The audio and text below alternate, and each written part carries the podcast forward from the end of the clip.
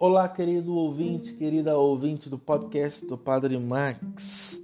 O encontro com Cristo é um encontro decisivo, porque não nos encontramos em face de um enviado de Deus qualquer.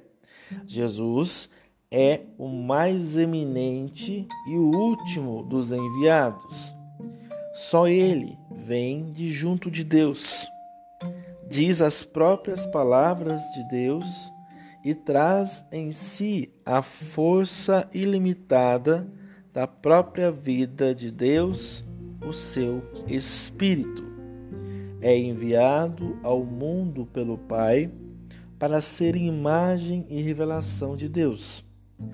Quando Jesus fala, não fala apenas com autoridade divina. O próprio Deus fala nele. Por isso, Crer em Cristo é crer em Deus. Recusar Cristo, repelir seu testemunho, é recusar Deus. É tratar a Deus de mentiroso, porque Deus mesmo deu testemunho a favor de seu filho. O Evangelho de hoje convida-nos ainda a rever nosso relacionamento com Cristo.